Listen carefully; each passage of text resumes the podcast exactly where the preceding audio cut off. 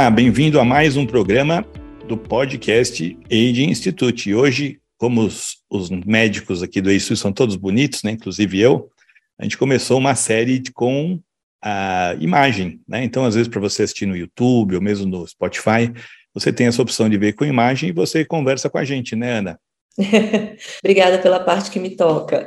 é isso aí. E hoje a nossa convidada é a doutora Ana Virgínia, é a nossa especialista aqui em hormônios, nossa, nossa nutróloga, tem especialização em endocrinologia. Normalmente eu pergunto, peço para você se apresentar, né, para eu não falar besteira, né? Combinado. Gente, eu sou a doutora Ana Virgínia, sou formada aqui pelo Rio de Janeiro e sou endocrino, fiz endocrinologia, nutrologia, prática ortomolecular e o que a gente chama de fisiologia hormonal ou hormonologia que não é a mesma coisa que endocrinologia, mas a gente vai destrinchar um pouco mais sobre esse tipo de medicina aqui nesse podcast hoje. E hoje o nosso assunto é esse, né? Hormônios. Depois que eu comecei a entender os hormônios, eles são tão potentes e tão importantes, né?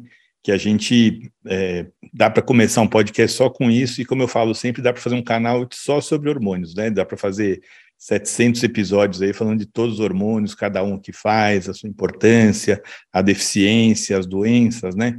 Então a gente hoje vai começar, vamos dar um, uma pincelada aí nos hormônios, né? Porque a gente vai é, realmente iniciar o assunto, né? E eu queria perguntar para você, o que, que é um hormônio? Então, o hormônio é uma substância que caminha no nosso sangue acoplada a uma proteína. Essa é a definição primordial, né? E que está nos livros de endocrinologia. Na verdade, esse tipo de substância é, é, quase que responsável pelo funcionamento do nosso organismo como um todo, antes de qualquer outra coisa que você pensar. Claro que os hormônios têm seus cofatores, tem a própria proteína plasmática, que é quem o carrega na corrente sanguínea, mas a gente tem receptores hormonais em todos os nossos órgãos e sistemas, e a gente basicamente funciona por causa dessas moléculas. Nossa.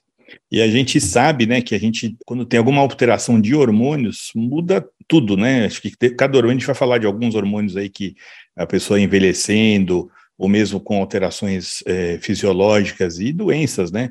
Elas, elas têm uma perda né, da função hormonal, né, níveis de hormônio, mesmo o hormônio não está funcionando é, da forma adequada, é, você tem vários sintomas, né, e cada hormônio dá um sintoma diferente, né? Sim, sim. É, praticamente qualquer sintoma que a gente puder pensar em qualquer doença crônica, ou quando ainda não estamos doentes, mas temos sintomas que é, desorganizam, que deixam o corpo em desequilíbrio, com sensação de desconforto, para mim, quase todos eles pode ter uma alteração hormonal por trás, né? Basicamente, é, toda a medicina e toda a sintomatologia clínica que a gente pode vir a desenvolver, se você ajusta a orquestra hormonal, se você não solucionar completamente o sintoma, pelo menos amenizar e melhorar, eu tenho certeza absoluta que, que sim.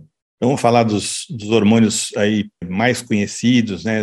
O, você puder fazer a lista aí dos, dos que a gente está preocupados, né? Desde a tireoide.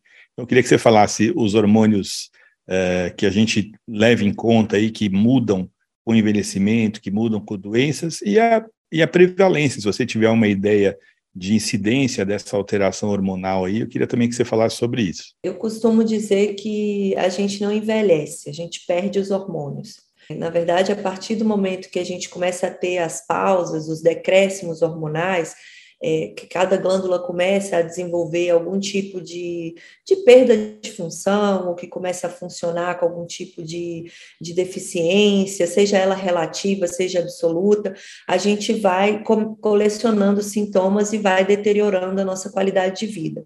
Às vezes a gente causa essas deficiências e às vezes é, não, é simplesmente um marco temporal, mas a gente estuda em hormonologia cada vez mais mecanismos da gente reduzir o decréscimo desse hormônio e, e desses hormônios, dessa arquitetura hormonal, de modo que a gente possa viver mais plenamente. É, eu gosto de dizer que o hormônio mais importante do nosso corpo e que está ligado a quase todos os nossos, os nossos sistemas metabólicos é o T3, né? Que é o hormônio da tireoide, o hormônio ativo da tireoide. Se a gente falar em prevalência, a gente tem o hipotireoidismo como uma das principais faltas hormonais que existe no nosso corpo. Se eu tiver que elencar uma doença hormonal por deficiência hormonal, sem dúvida nenhuma, o hipotireoidismo é o mais comum de todos. Nas mulheres, depois do climatério, isso chega a atingir mais de 60% das mulheres. Então, a gente está falando de um processo realmente é, muito prevalente e que a gente dá pouca importância, especialmente porque é, acredito que o tratamento ainda é uma questão muito discutível e que a gente está aqui para botar isso em pauta mesmo, para discutir, levantar essa bola. E, e, eu, obviamente, vou defender o meu peixe aqui, que é que a gente não pode permitir de maneira alguma que o nosso corpo fique sem o T3, né? Quando a gente sofre de hipotiroidismo, a gente repõe ou trata essa doença é, tomando uma cápsula que contém levotiroxina, que é o hormônio é, T4. A gente, a fisiologia hormonal da tireoide, ela é muito complexa, mas assim, para a gente poder definir aqui, para que fique pragmático para as pessoas, a gente liga moléculas de iodo que se formam em duas e duas, elas juntas formam o T4 e a gente perde uma molécula de iodo para virar T3. E o T3 é o hormônio ativo. É ele que vai para o receptor hormonal. E se você pensar qualquer órgão e qualquer tecido do seu corpo, da cabeça até o pé, todos eles têm receptor para o hormônio tiroidiano, ou seja, ficar sem T3 pode trazer sintomas sistêmicos, né? Em qualquer órgão e tecido que você puder pensar. Como ele é um hormônio de chave muito metabólica, eu diria que ele é o hormônio mais termogênico do nosso corpo. Quando a gente fica sem T3, a gente tem alterações metabólicas desde perda de cabelo, unhas, enfraquecimento, até rigidez articular, dores articulares assim pontuais que você não consegue associar a muita coisa, é, perda óssea também, alterações no sistema é, sexual, porque o T3 também é um cofator do estrogênio, da saúde óssea. É, a gente tem também uma perda cognitiva muito marcante, porque o T3 tem um efeito no sistema nervoso central, não só para memória, mas para concentração, para cognição. É, a gente tem também receptores de T3 em pele, cabelo, é, temos receptores de T3 é, no coração, né, que costuma ser também um sintoma que aparece muito marcadamente ali no período do climatério e que muita gente confunde só com o climatério, costuma traduzir aquelas doenças cardiovasculares e até muitas vezes alterações de ritmo somente a, a menopausa, sendo que o T3 é um hormônio que tem uma importância muito grande ali também nesse momento. Então, é, para mim, se eu puder elencar como a chave do nosso metabolismo endócrino, é sem dúvida o T3. E o, o, o, T3, né? Você fala um negócio até de cognição. Hoje em dia também você, você envelhece, uma das coisas que a pessoa acha que está perdendo um pouco a memória, perdendo a atenção, tudo você vai ver, a tireoide começou a dar uma falhada. E ah, também engordar, né? Aquela, né? Tô, tô falando como leigo, né? Minha parte aqui é fazer a parte de leigo, né? Engordar e dormir muito é muito comum no quem é, tem hipotireoidismo. Os sintomas mais marcantes são ganho de peso e, e, perda de energia, falta de energia, falta de disposição. A tireoide pode adoecer por excesso de hormônio, mas também pode adoecer por falta. E a falta é, sem dúvida, o mais comum. Se a gente puder elencar aí, é, o hipotireoidismo é mais comum do que o hiper em, em termos é, de prevalência. É, sem dúvida, os, os sintomas que ficaram mais famosos são a falta de concentração, a falta de energia e o ganho de peso. Na prática, a gente não percebe que o hipotireoidismo tenha uma relação tão grande com o, o, ganho de peso, não. A gente já viu aí alguns personagens engordando muito e atribuindo isso à tireoide, e aí essa fama foi ficando cada vez mais é, espalhada pelo mundo. Mas, assim, o hormônio é extremamente, o T3 é extremamente termogênico e por isso ele tem uma relação muito grande com a lipogênese e com a perda de gordura, né? Consequentemente, quando a tireoide e o metabolismo estão devagares, a gente tem uma tendência maior a ter dificuldade em perder peso. Mas se eu, a minha ideia, e, e não só aqui, mas na minha prática clínica, é mostrar para as pessoas o quanto esse hormônio tem uma relação sistêmica com o nosso corpo, e não somente com sintomas mais clássicos, como a perda de cabelo, a perda de sobrancelha, a falta de energia, a dificuldade em perder peso, mas a plasticidade neuronal mesmo, quanto você vai viver de maneira longeva e saudável, né? A sua capacidade de expressar seus sentimentos, porque o T3 é um hormônio que tem uma relação muito grande também com as emoções, com o nosso sistema dopaminérgico, ou seja, é praticamente um dos hormônios que realmente está relacionado com todos os nossos sistemas e não somente com aqueles mais famosos. Ou seja, qualquer sintoma que você vier a expressar em termos sistêmicos e crônicos, você deve olhar com muita atenção para sua tireoide. Legal. E a gente faz exatamente esse painel de exames, né, para realmente eh, ter o diagnóstico, né? Não só o hormônio baixo, mas às vezes o TSH alto, né, que está fazendo uma força ali para a tireoide funcionar se eu estiver falando besteira, você corrige. Né? Está fazendo uma força para que é o hormônio que faz o estímulo da produção do, do, do, T3, né? Do T4. E se ele tiver muito alto, significa que já está fazendo o, né? O próprio organismo está se organizando para fazer produzir mais. Né? E às vezes você trata o hipotireoidismo às vezes com um TSH muito alto, tá certo? Tá certíssimo. É assim que a gente faz o, o, o, diagnóstico e o tratamento, né? Na medicina convencional, o TSH é o termômetro de aferição do hipotiroidismo ou do hiper, e é ele também que dita o tratamento, se é para você repor T4 ou se é para você é, inibir a função tiroidiana, enfim, é o TSH o grande termômetro o sistema endócrino ele sempre funciona assim, com o neurohormônio, que é um hormônio que o cérebro produz para estimular a glândula a funcionar. Então, quando o neurohormônio se mostra elevado, o TSH, né, e os outros que são é, precursores da glândula-alvo, a gente sempre vai entender que o cérebro está pedindo para o corpo produzir mais, então está faltando algo naquela glândula e aquela glândula está em deficiência. O próprio hipotireoidismo, ele não é uma doença que surge mais comumente pela falta de T4 e T3 no exame de sangue, é muito mais pelo excesso de TSH. Né? Então, assim, essa maneira, esse mecanismo que a gente tem de fechar o diagnóstico, ele é secundário à clínica, o que a gente não vê na prática, né, Renato?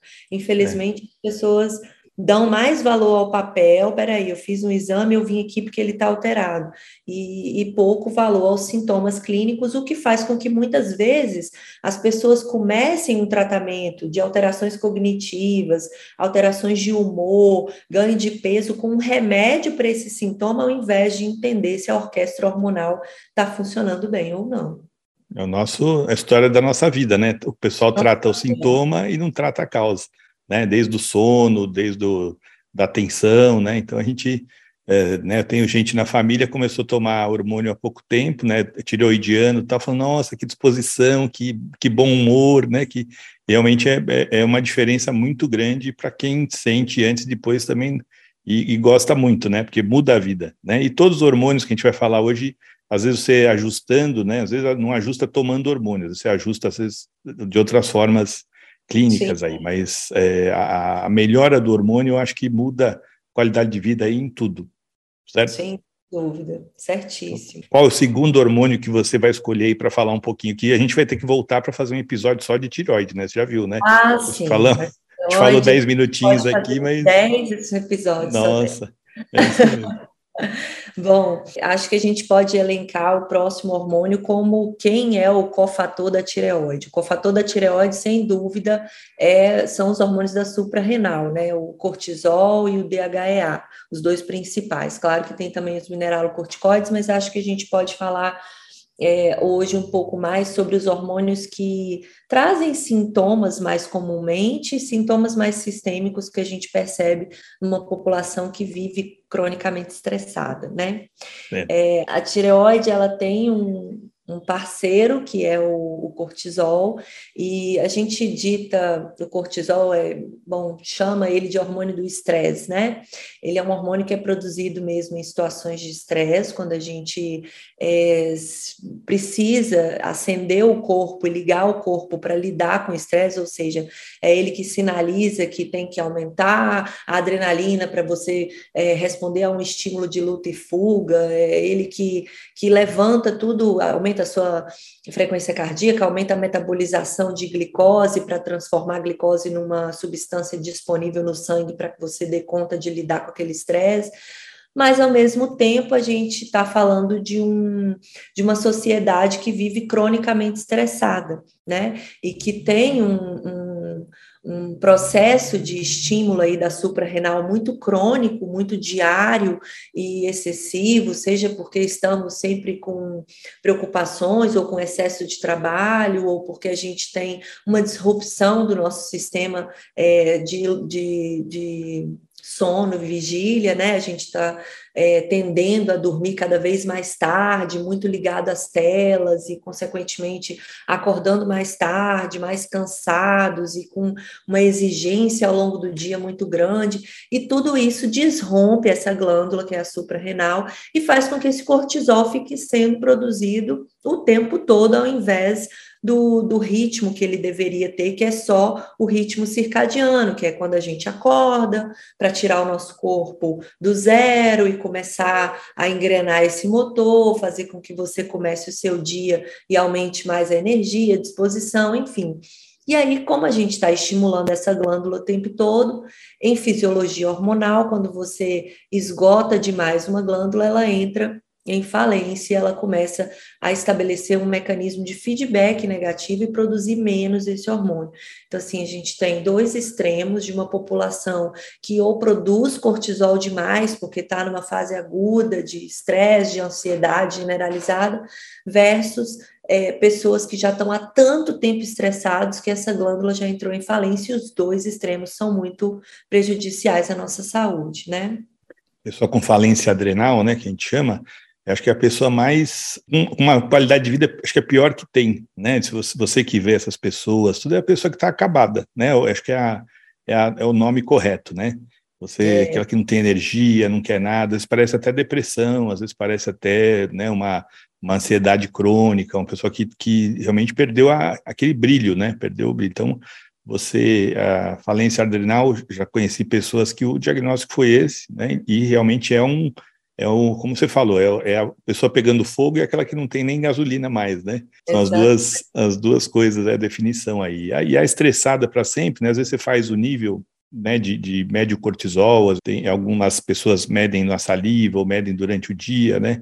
Você vê realmente o, o os picos, né, que não estão mais acontecendo, né? eles estão tá o dia inteiro com pico alto, né?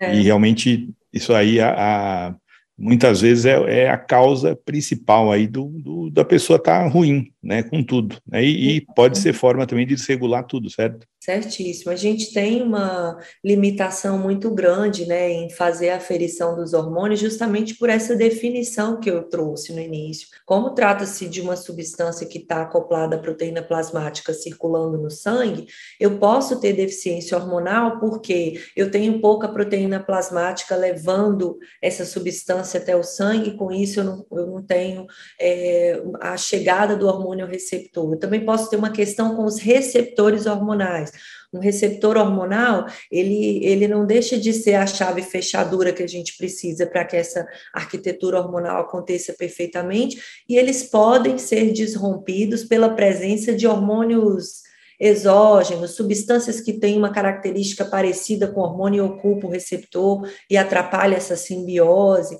A gente tem uma série de, de formas e de maneiras de fazer com que esse hormônio não chegue onde ele tem que chegar, desde a falta de produção até o, o a ruptura dessa simbiose entre o hormônio e o receptor. E aí o cortisol é um desafio assim para nosso para nossa prática clínica. Por isso que a gente fomenta tanto, né, que tem que ser feita a dosagem hormonal sanguínea, a dosagem salivar. Hoje em dia tem até alguns testes é, de, de aplicação privada que também estudam os hormônios na urina, quer dizer, na secreção do nosso corpo para entender se existe um problema de excreção, se está faltando diretamente no tecido, enfim. A gente busca compreender isso de uma maneira cada vez mais ampla, porque definitivamente, se falta cortisol ou se tem excesso e você tem um sintoma clínico tão grave quanto a perda de vontade de viver, né, a dinamia, a pessoa não consegue de fato estartar o dia, ela está sempre invertendo o ritmo e passa a noite em claro, porque muitas vezes esse, essa suprarrenal passou o dia inteiro tentando produzir o hormônio e não conseguiu, e aí quando chega no final do dia ele está aceso, porque afinal de contas o que não se produziu ao longo do dia vai se somando a esse organismo, e à noite que deveria acontecer o decréscimo e o relaxamento, o paciente inverte, ele tem uma é, uma modificação, e a gente tem uma tendência a falar, ah, porque eu só funciono tal horário. Ninguém funciona num horário diferente do que as nossas glândulas foram programadas para funcionar. É muito raro você encontrar uma pessoa que é de fato um dormidor curto, isso é muito raro se você percentualizar. E a maioria das pessoas precisa dormir bem, número de horas que, que te dê saciedade em termos de sono, faça com que você acorde junto com o clarear do dia, com disposição, enfim, é, a gente busca é, dar, oferecer isso para o paciente o tempo todo, porque sem dúvida isso é gozar e, e de uma vida plena, né?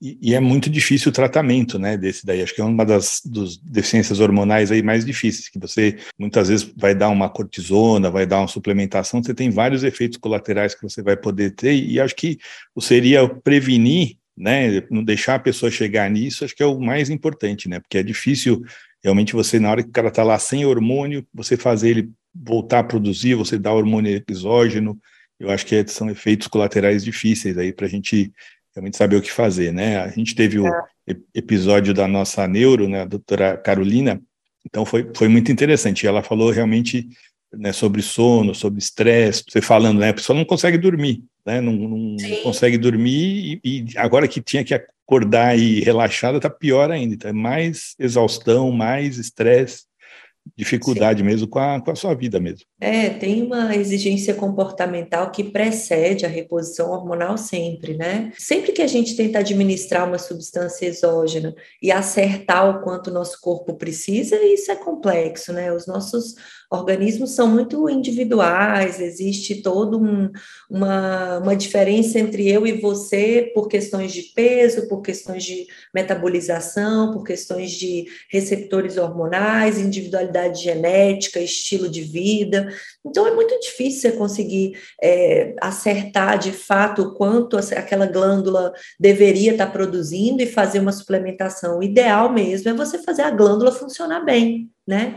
E é por isso que, que fomentar um bom estilo de vida, evitar os disruptores endócrinos, respeitar o horário de dormir, de acordar, que, que corresponde à cronobiologia, que é justamente esse ritmo circadiano, que é a hora que o dia é, amanhece, claro, e a hora que a noite escurece, enfim, a gente tem que buscar comportamentalmente ser mais assertivo em todos esses âmbitos para que a hormonologia flua sem que a gente precise ficar intervindo tanto, né? vamos fazer mais um episódio só de disruptores endócrinos, né?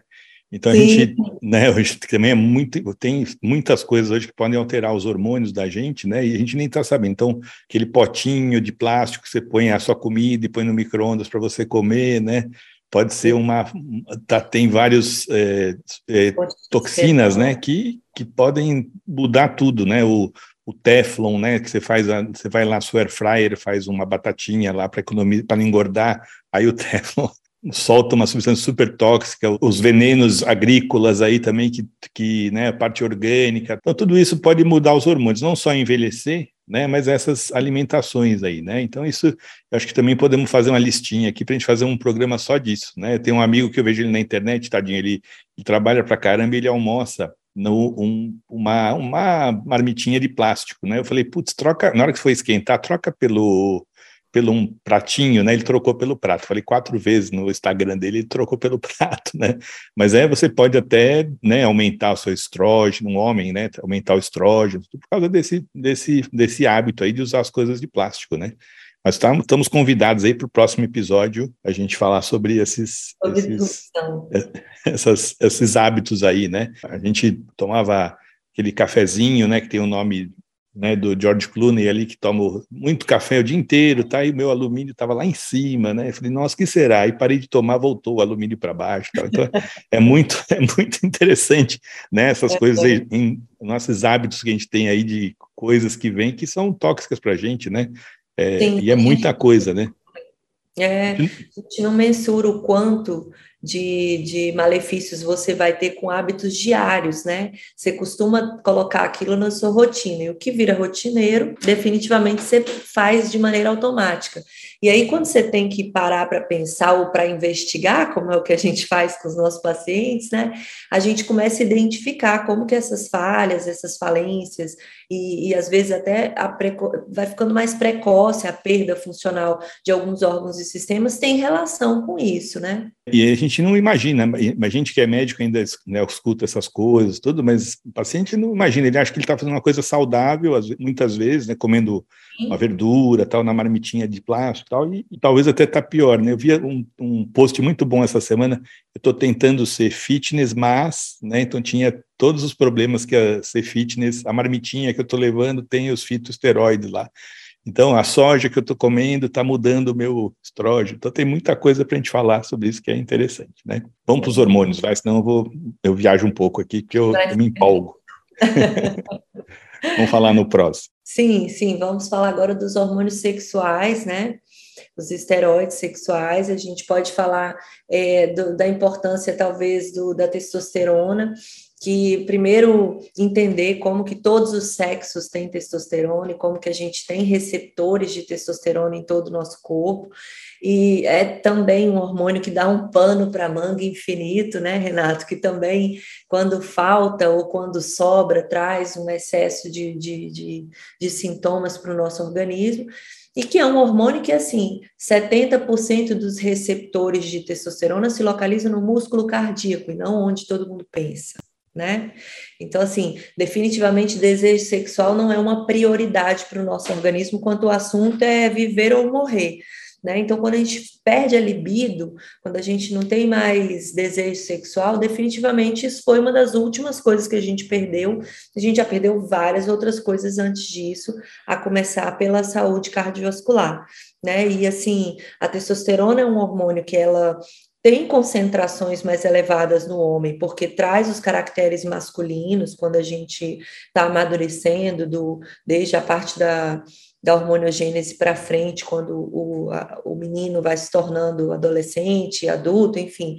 Mas também tem essas, relações, tem essas funções orgânicas muito importantes que faz com que quando a gente começa a ter a perda, você exponha o seu organismo. Eu brinco que o homem, quando ele tem um episódio de disfunção erétil, isso me dá dois sinais. Um deles é que já houve esgotamento completo da testosterona, e o outro sinal, eu digo em nível de receptor, tá? Porque às vezes você faz o exame de sangue e o cara tem testosterona.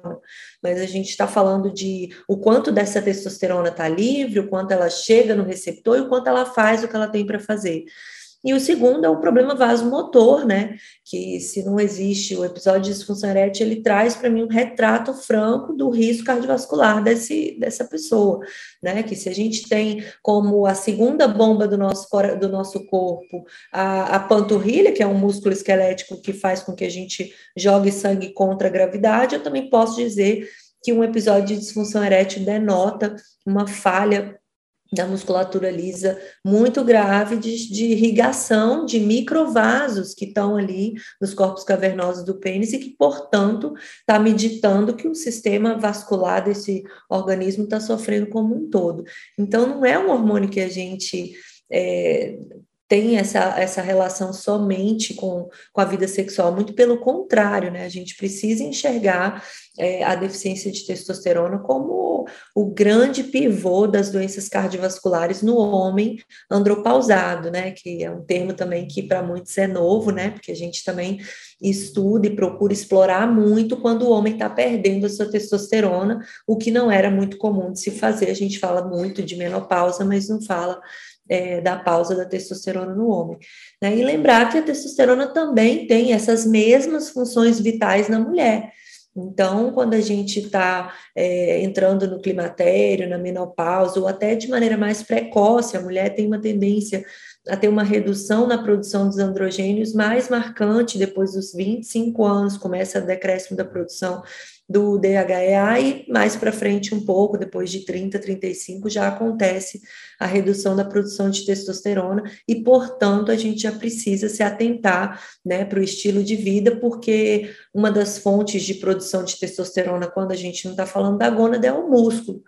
Então, é um hormônio que tem um efeito, uma relação de causa e efeito com o músculo. Se você tem uma testosterona em dia, você tem um potencial anabólico melhor e pode ganhar massa muscular com mais facilidade, e o inverso também acontece, porque existe um ciclo é, de relação da, da função muscular com a produção de testosterona. Então, manter essa roda girando é extremamente importante para a nossa saúde. É muito comum pessoa que passa a fazer ginástica, fazer musculação, usar né, os, os, membros inferiores, principalmente seus músculos grandes, começar a aumentar a sua testosterona. Demora um pouco mais do que você suplementar.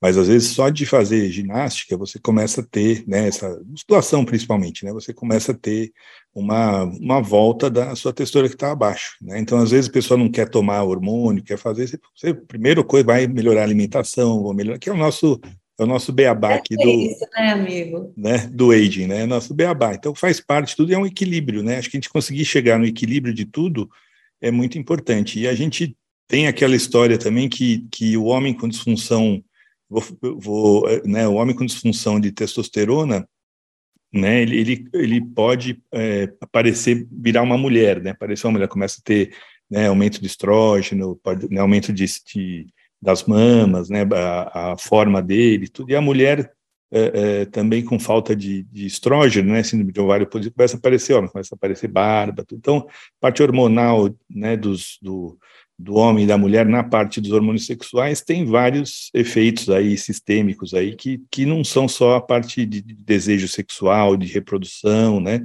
Eu acho que, que isso aí é uma mensagem que você falou aí que é muito importante, principalmente a parte cardíaca né? Sim. Que acho que, que eu acho que, né? E a gente às vezes é, a pessoa tem alterações cardíacas, ela não pode fazer uma suplementação de testosterona. E, e muita gente, né, que a gente sabe, né, atletas, aí pessoa que quer ficar mais bonita, às vezes toma sem supervisão médica, só de, de aprendeu na academia, tudo então é um perigo, né? Às vezes a Sim. gente vê problemas de saúde graves aí pelo pelo por esse uso indiscriminado. Tem até um mercado paralelo aí, né? A gente acha é, é, um, é um perigo mesmo, né? Você ter essa e pode causar uma infertilidade, pode causar uma impotência, né? Se você usar de forma inadequada, sempre um, um bom alerta, né? A gente falar sobre isso que Sim, que, que pode acontecer, né? É, a testosterona é aquela história, quando a gente fala em hormônio, tanto falta quanto excesso pode trazer o mesmo tipo de problema, né? A gente pode ter, é, quando estimula demais a parte do uso exógeno, a pausa na produção natural. E isso não se sustenta cronicamente, porque, como eu falei, nosso sistema endócrino tem um sistema perfeito de feedback negativo, que é exatamente você parar de produzir aquilo que está sobrando quando está sobrando e estimular quando está faltando. E quando você administra isso de maneira exógena, esse sistema de feedback está quebrado, né? Ele se perde completamente, porque o nosso corpo tende a parar de produzir tudo aquilo que a gente suplementa né? Porque encontrou na corrente sanguínea, o feedback acontece, e aí, se isso for feito de uma maneira exógena crônica, a gente perde a capacidade de, e esse senso de, de controle do quanto pode continuar usando, do quanto vai esgotar aquela glândula de vez, porque muitas vezes pode ser irreversível, né? E aí gerar um processo de deficiência para o resto da vida. E aí, na parte da, do estrógeno, que também para o homem e para a mulher, né, são importantes, né? O estrógeno, o homem com estrógeno zero também é péssimo, né? Sim, estrógeno zero, estrógeno mil, muito pouco, muito alto, é ruim para os dois sexos, né? A gente entende que o estradiol é um dos hormônios que mais está relacionado com, com a saúde cardiovascular da mulher, né, mas que também tem uma repercussão importante no homem, mas com a saúde óssea de ambos é extremamente importante. Então, a gente brinca que assim, todo hormônio sexual só funciona bem se houver um ambiente estrogênico saudável.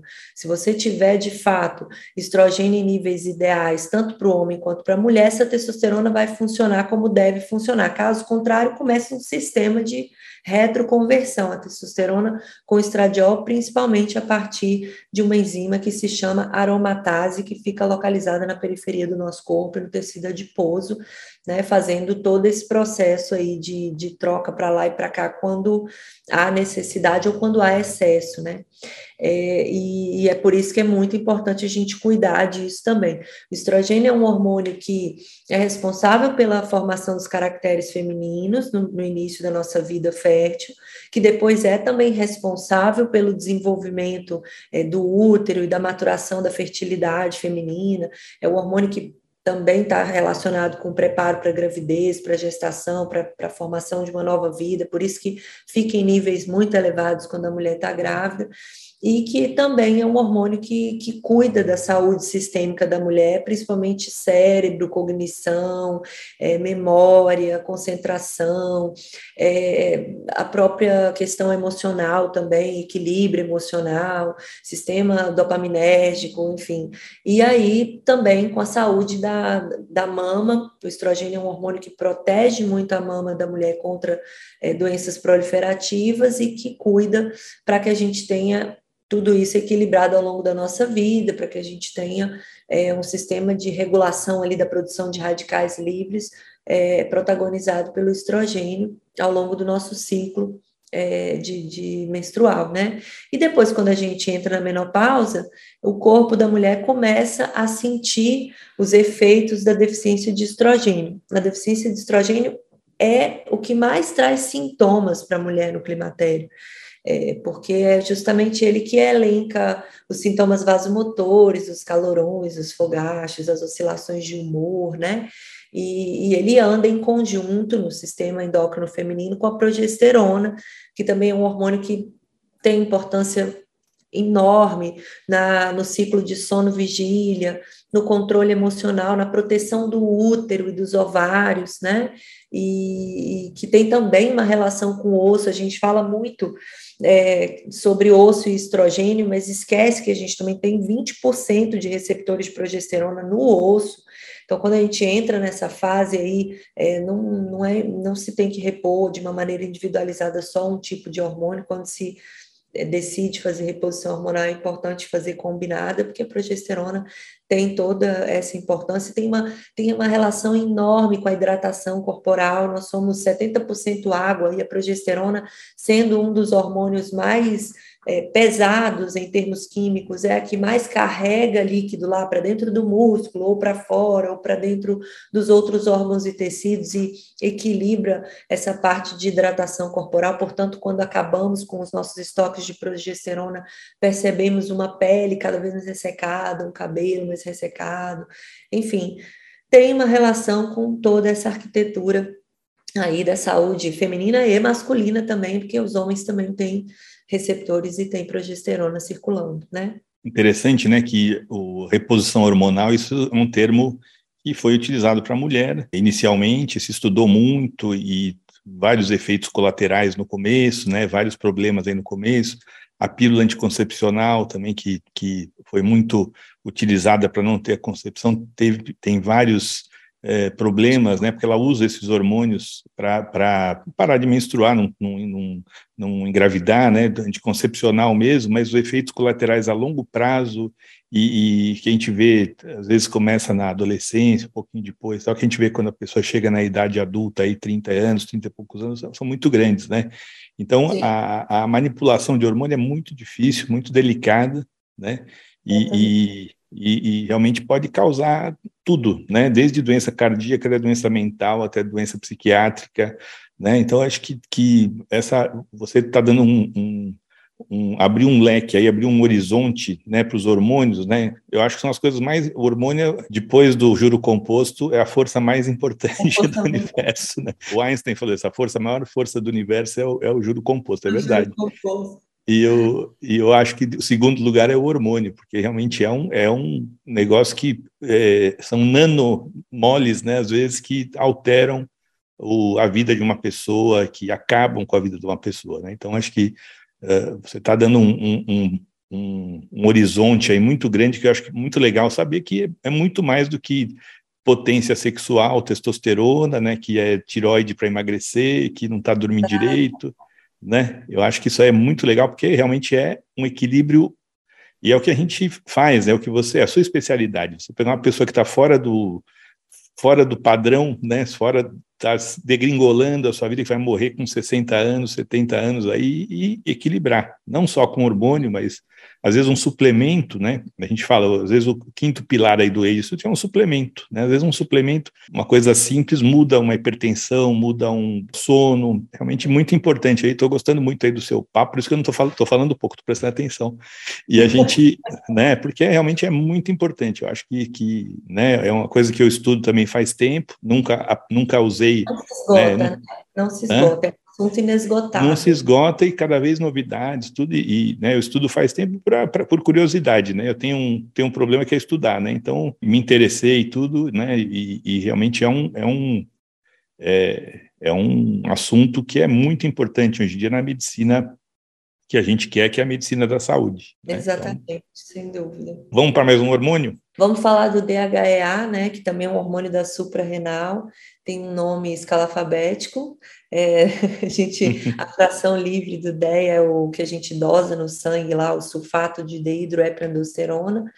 Mas o DEA, que é esse apelido carinhoso, é, é um hormônio que ele tem também uma relação com o sistema nervoso central muito importante, né?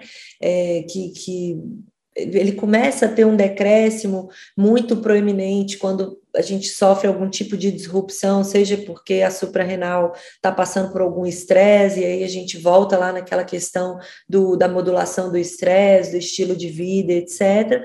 E é um hormônio que, principalmente nas mulheres, no tecido periférico, também é capaz de converter em testosterona e modular essa parte é, androgênica da mulher, mas que tem um efeito muito, muito sistêmico. A gente costuma dizer que o DHEA é um dos hormônios é, mais relacionados ao anti-envelhecimento, porque quanto mais o DEA se esgota com o passar do tempo, mais você identifica sintomas sistêmicos no ser humano. Ou seja, se a gente puder puxar hormônio por hormônio, a gente vai compreender como eles têm receptores da cabeça ao pé, né? E como que é, a arquitetura e, e, e, o funcionamento desses níveis séricos sanguíneos é importante. É, quando as mulheres por exemplo, tomam algum tipo de hormônio sintético para pausar ali o sistema endócrino feminino para evitar que haja gravidez, a gente está falando de uma substância que bloqueia os receptores hormonais e sinaliza no sangue que a gente não precisa mais produzir hormônios sexuais. E aí a gente passa a privar meninas de 20, 18 anos desse hormônio que é tão importante, porque a gente tem uma essa proteína plasmática que é o carrinho que carrega os hormônios sexuais, ela não tem particularidade, ela carrega todos. Então, quando você joga um hormônio sintético no nosso organismo e você aumenta esse carrinho e ele aprisiona todos os hormônios e o corpo entende que tem que parar de produzir a arquitetura hormonal inteira, eu estou falando que a própria produção cognitiva dessa menina de 18, 20 anos já começa a ter um prejuízo, e muitas vezes a partir de, dessa idade mesmo a gente tem uma privação desse hormônio que é tão importante para o nosso corpo de maneira sistêmica. DEA tem relação até com o envelhecimento cutâneo, quando o DEA está muito baixo, ele pode justificar o aparecimento maior ou menor de rugas, né? O DEA é um hormônio que ele é muito é, depre, depredado pelo, pelo, pelo tabagismo né? Porque o DEA é um hormônio que ele tem uma relação com a detoxificação do nosso corpo. Então, toda vez que você manda uma toxina para dentro diariamente, de maneira extensiva, você esgota muito a função desse hormônio. E aí, consequentemente, você envelhece com mais facilidade. É por isso que o tabagista, além das toxinas que geram envelhecimento cutâneo, tem uma relação também por conta do, do, do, do de depletar mesmo os nossos estoques de DHEA. Então, é um hormônio também muito sistêmico, de, de funções sistêmicas, tem relação com articulação, com a prevenção da perda do líquido sinovial e dos outros líquidos que hidratam as nossas articulações. Então, a, o decréscimo do 10 expõe a, a gente a desenvolver mais doenças de coluna, de joelho, de quadril, enfim é, é um hormônio sistêmico também que tem um efeito muito importante no nosso organismo e que a gente depleta com muita facilidade por ser um hormônio secretado pela suprarrenal, que é a glândula que sofre tanto com esse estímulo estressor que a gente tem no nosso dia a dia. E ela é tão pequenininha, né?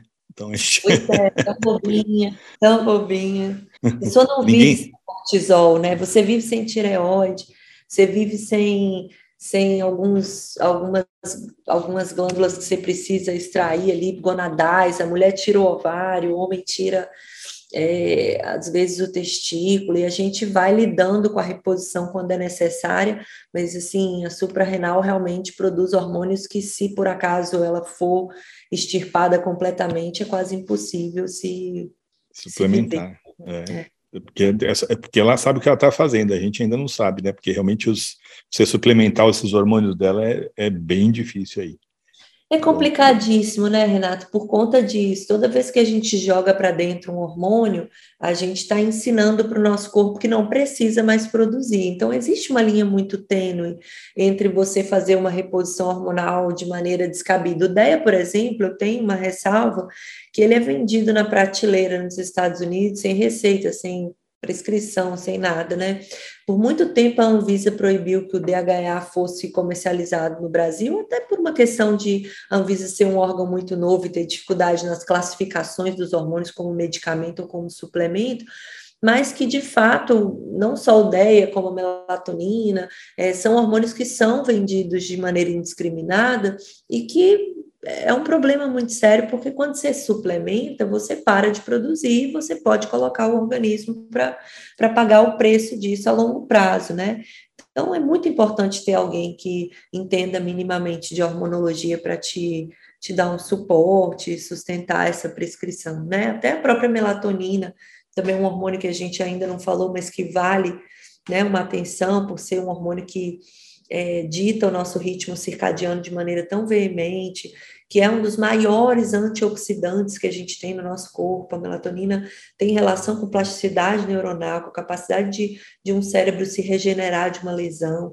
É, também tem uma relação muito grande com a eliminação dessas toxinas neurotóxicas, tem uma relação com a proteção do câncer, que é uma doença tão relacionada à produção excessiva de radicais livres. Então, a gente tomar esse hormônio de maneira exógena e indiscriminada, achando que seu sono só tem isso de defeito, né? Quando você tem um prejuízo ali no seu ciclo de sono vigília, ah, é só tomar uma melatonina, seria muito maravilhoso, mas infelizmente o processo também de hormoniogênese ali da nossa pineal com relação à melatonina é muito sensível à luz, ao estresse, à própria testosterona. A testosterona e a melatonina são hormônios que andam juntos, né? Que tem uma sinergia muito grande. Então, o horário de produção de testosterona pela hipófise, que é noturno, também entra em conjunção com a produção de melatonina à noite. Então, quando um não vai bem, o outro também balança as pernas, né? E, e você não pode tratar o sintoma, né? Que é, que é, falta de sono, não dormir bem, com, com a melatonina. Então é, é isso aí, dá um tiro de canhão, né? Num, do que se pode regular tudo num, num, sono. Aí às vezes é, é melhor ir no, na yoga nidra mesmo, né? Por isso até que muita gente erra na hora de suplementar melatonina e fala, puta, tomei, fiquei mal, me deu ressaca. Eu, é, eu fico grog, grog. Fico grog, tive pesadelo, né? Porque não é tão simples assim acertar o quanto se falta de hormônio e se o negócio varia de 0,125 a 10 miligramas, deve ter dose, né? Deve é, ter. Eu tomo 0,125, eu fico grog uns dois, dois dias. É também. impressionante. E não ajuda nada, né? No, né que fala para o avião, para o jet lag e tal, não sei o que. Para mim, não ajuda nada. Não sei se alguém ajuda, né? Pessoas mais velhas, né? Às vezes tomam uma dose maior, que não consegue dormir e tal, mas aí talvez, talvez seja a falta mesmo da melatonina, mesmo na produção e tal. O pessoal fala das pausas, né? Tireopausa, né? menopausa e tal. Então tem a melatoninopausa, né? que é também separada de produzir, mas tem muito relação com a idade, né? Já 70 anos, 80 anos, aí é diferente. O envelhecimento é causa de diminuição de produção de hormônio, né? Então, mas, é, por outro lado, às vezes você tem essas alterações, tudo, e você consegue é, melhorar, melhorando a qualidade de vida mesmo, sintomas, tudo. Faltou mais algum hormônio aí muito importante? Vitamina D, a gente pode deixar para um episódio só da vitamina D, também consideram um hormônio, né? Acho que não precisa nem falar hoje, que a gente precisa juntar um dia, falar só sobre a vitamina D, tão importante que é. A gente convida a doutora Larissa, que é cardiologista, porque para o coração a vitamina D também é muito importante, né? Aí eu nem venho, aí vem só vocês, aí eu não venho atrapalhar. e, e, o, e, né, e, a melatonina a gente pode fazer também um episódio só com a, com a, com a Carol também, né? Com a doutora Carolina. Podemos, podemos. Tem também o hormônio de crescimento, né? Que é talvez o da orquestra hormonal, aquele que mais sofre influência quando a gente cuida dos outros, né? Então, assim, é, é, um hormônio que tende ao decréscimo mais precocemente, quando a gente passa da fase de crescimento, né, que a gente fala do fechamento das epífises, né, ósseas, e, e a pessoa atinge a altura que tem que ser, mas a gente sabe também que a gente tem receptor desse hormônio para sempre no músculo esquelético, em todos os outros músculos também. Existe uma relação também com a questão é, articular, de prevenção do, do, do, do congelamento articular, que começa a provocar todas as dores crônicas que a gente vai desenvolvendo ao longo dos anos. Então, é um hormônio que também tem uma importância né, antioxidante, de manutenção da saúde óssea, muscular, é, muito marcante, que vale é, atenção e maneiras muito múltiplas de se fazer o a, a, produção por mais tempo possível para que se envelheça o menos possível. É um hormônio também extremamente termogênico, é um hormônio que tem uma relação com o equilíbrio da, da gordura visceral, consequentemente reduzindo o tamanho da circunferência abdominal e protegendo o coração. Então, assim, é, como é um hormônio de produção noturna, que também tem uma relação com, com o relaxamento, com o sono, é um hormônio que também precisa está é, tá de acordo com o estilo de vida, quanto mais atividade física se faz, quanto mais a gente respeita o ciclo de sono e vigília, melhor a saúde do seu GH e mais a gente consegue prolongar a sobrevida desse hormônio tão importante e tão raro quando a gente vai ficando velho, né? É, às vezes sair do, o remédio para ele é dormir mesmo, né? Também é uma, Exatamente. É uma das, das coisas mais e mais barato que você comprar e se injetar, né? mas, mas às vezes tem casos aí que precisa mesmo e, e, vamos acompanhar cada caso é um caso, né? É, claro, e, claro. Bom, eu acho que a gente falou de, dos principais aí, né? Você quer falar mais algum? Eu acho que foi muito legal, tá? Já estamos até. O nosso média é por volta de 35 né? minutos, né? Nós estamos com 45 já. Nossa 53, senhora. 53, né? Então, mas foi um show, viu, Ana? Eu gostei muito da, do seu jeito de mostrar o que, que é uma, um, uma, é sistêmico, né? A gente falou de hormônio que são coisinhas, mas são peças de um quebra-cabeça que se você tirar, é, eu diria que é um quebra-cabeça 3D. Se tirar o 3D, você não encaixa mais nada. Né? Nada. E, e realmente é a importância e quanto está sendo estudado isso hoje em dia, que a gente sempre quer qualidade de vida, quer saúde e tal, e eu acho que esses, essas peças aí são as peças pequenininhas que fazem o, o a gente chegar nesse objetivo aí. Né? Eu gostei muito, é difícil, você está vendo, ela, a, a, a, Ana atende no Rio e em São Paulo, o tempo no Rio está horrível, estou vendo a sua janela aí, ah. em São Paulo já, não, já também está chovendo faz 10 dias sem parar, a melhor coisa é fazer um podcast construtivo, né, educar as pessoas. Espalhar gente... isso aí, né? Então, aí a gente, né, para guardar para aproveitar a vida aí com dia de sol, né, aí vocês aproveitam mais que a gente aqui, né, mas oh, realmente está difícil esses dias. Então, obrigado aí o seu espaço aí na agenda e tal, e a Ana atende no Rio e em São Paulo, né, aqui no Age Institute aqui em São Paulo, a gente está, tem a oportunidade de passar com ela, já passei também, tá, me deu algumas coisas muito legais aí que, que, que me ajudou, né? O segredo do meu cabelo. Não, brincadeira, mas eu tô cabeludo. Ultimamente eu ando cabeludo aí, que a Dani mandou ficar cabeludo, então eu tô, tô mostrando que eu tenho cabelo aqui. O conhecimento dela é muito profundo, muito legal, e os pacientes viram fãs, né? Pelo, pelos resultados mesmo e pelo seu conhecimento, que você explica muito bem, tudo. Não preciso puxar né, sardinha para ninguém, tudo, mas é um, é um reconhecimento mesmo. E aí a gente é, faz questão de ter você no grupo aí. Obrigada, meu querido, pela oportunidade e por me permitir falar do que eu mais amo nessa vida. Ah, mas você está convidado, já, já juntamos umas, uns seis temas novos aí, a gente vai aproveitar do seu conhecimento em breve aí. Com certeza, vamos espalhar isso no mundo. Tá bom, muito obrigado. Obrigada, querido, um abraço.